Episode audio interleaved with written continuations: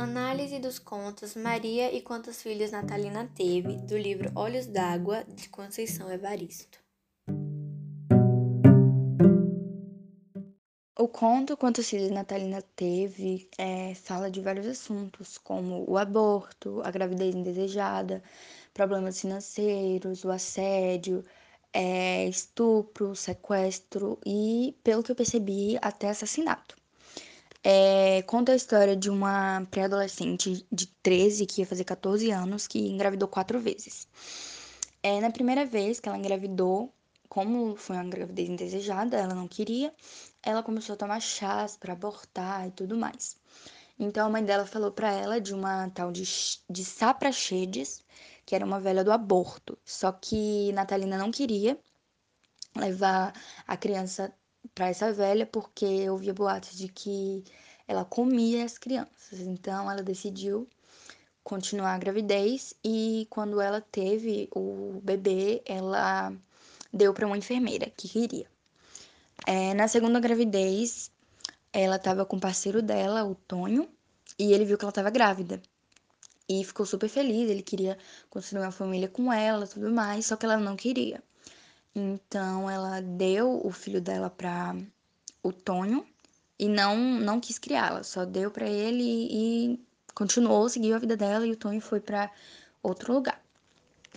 É, na terceira gravidez, a patroa dela que pediu para que ela engravidasse, pois ela não conseguia engravidar, a patroa da Natalina não conseguia engravidar, então ela pediu para que a Natalina dormisse com o marido dela e que não teria problema porque Natalina se parecia com ela. Então, ela pediu que Natalina dormisse com o patrão para ela engravidar e depois, né, dar o filho para a patroa dela. E nessa gravidez, ela passou super mal, teve vários enjoos, tudo mais, mas acabou que deu tudo certo e ela deu a criança para a patroa dela. É, já na quarta vez, pelo que eu entendi, ela foi sequestrada, ela foi violentada, tipo, ela foi estuprada. E quando o, o estuprador, ele dormiu, ela meio que matou ele acidentalmente, assim. E ela ficou grávida desse homem, né, que ela nem conhecia.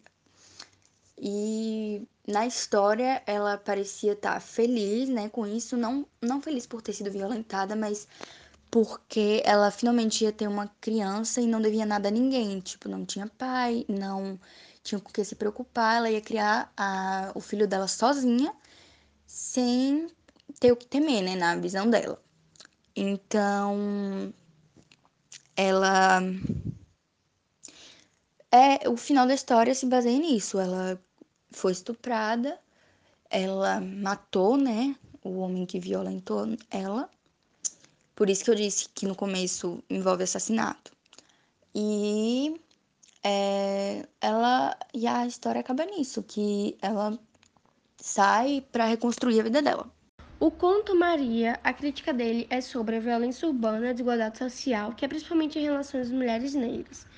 É, o conto fala sobre uma mulher trabalhadeira, honesta e mãe de três filhos, que só queria chegar em sua casa e descansar. É, ela estava né, no ponto de ônibus e entre suas pernas estavam uma sacola de frutas, restos de frutas e mil cruzeiros, por conta que no dia anterior houve uma festa na casa de sua patroa e ela também cortou a mão com uma faca laser quando iria cortar o pernil para sua patroa. O ônibus dela chegou, ela entrou, sentou-se, um rapaz lá de trás pagou a passagem dela e a dele, sem mesmo sequer a Maria saber. É, ele, o rapaz sentou do lado dela e no mesmo instante ela reconheceu o rapaz que era o, o, o, amor da, o homem dela, o ex-homem dela, o pai do seu primeiro filho e ela ainda amava ele.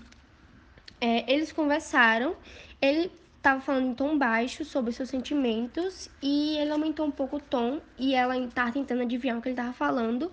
E ele falou: mande um beijo para. Mande um beijo, um abraço e um carinho no filho. E Elson, né, ficou na esperança de chegar em sua casa e entregar esse recado ao, ao seu primeiro filho. Só que aí ele levantou, sacou a arma e um rapaz lá de trás, que era o ajudante dele, é, foi recolhendo as coisas dos passageiros e o assaltante, né, tipo, ele passou por todos, pegou de todo mundo, só menos de Maria. E os rapazes desceram, ela, Maria fixou o olhar no primeiro, no primeiro rapaz, que era o, ex, o seu ex-homem. E aí, um rapaz, um outro homem lá de trás, é, chamou ela, ah, negra, ela não foi assaltada, algo do tipo assim, ela, tipo, ela não foi, a única que não foi assaltada, só que ela, tipo, ela não, também não foi a única, teve um rapaz, um, um menininho lá de trás, que falou também, né, é, eu também não fui assaltado, e as pessoas começaram a julgar ela e várias pessoas começaram a xingar ela, né? Negra, safada, a única que não foi assaltada, é, a única que não foi assaltada, tá, é, tava de ajudante com eles, ela não desceu do ônibus para disfarçar e entre outras coisas que eles falaram, que, que o povo do ônibus falaram. E aí o rapaz que estava falando isso, né? Que começou isso, começou a falar, falar, falar, e a Maria falou: Não, é, que merda, não, é, eu não conheço ele, eu não conheço o assaltante, mas eu conheço o homem da minha, tipo, o ex-homem da minha vida, o pai do meu primeiro filho. Eu não conheço nenhum assaltante. E aí, esse rapaz, falando coisas, bateu na cara dela, e as outras pessoas, o ônibus, né, tava, continuou andando. E outras pessoas desceram do ônibus e as outras que sobraram é, ficaram em cima de Maria e pisotearam ela, bateram nela até. Nossa senhora, saiu sangue do nariz, da boca, de tudo, sabe? E pisotearam ela muito. E o rapaz do. O, o, do rapaz estava dirigindo né, o ônibus é, parou o ônibus, foi lá, falou, essa mulher é honesta, ela todo dia tá aqui no ponto de ônibus esperando. E falou lá, defendeu, mas não adiantou em nada. As pessoas estavam armadas com faca laser e pisotearam ela. E esse povo foram embora, a polícia chegou, encontrou ela. E, e ela só queria chegar em casa e só nisso na cabeça dela, ela só queria chegar em casa e é, dizer essa mensagem para o seu filho. Olha, seu pai mandou um beijo, um abraço e um carinho. Só isso ela, ela queria chegar em casa, só falar isso e descansar. Mas as pessoas é tipo, nossa, porque a mulher negra não foi assaltada, ela precisa mesmo estar junto com os assaltantes. Entendeu? Nossa. E foi isso. Os contos de Conceição Evaristo retrata o olhar feminino diante de uma vida na periferia, né, de uma mulher pobre, de uma mulher preta, que e mostra todos os problemas que ela passa. E nisso é assim, algo ruim de ler, de imaginar, mas algo totalmente normal que acontece todos os dias. Infelizmente não era para ser normal, mas é normal. É, e as autoridades e a mídia simplesmente não fazem nada para tentar mudar isso e censuram isso. Não passa, não é uma coisa normal de se passar no jornal. Passa de vez em quando, mas não censura. Existe ainda a censura. O primeiro conto, Maria, é, já fala sobre a violência contra a mulher, que acontece algo totalmente, assim, conhecido porque é muito falado, é um tema muito falado.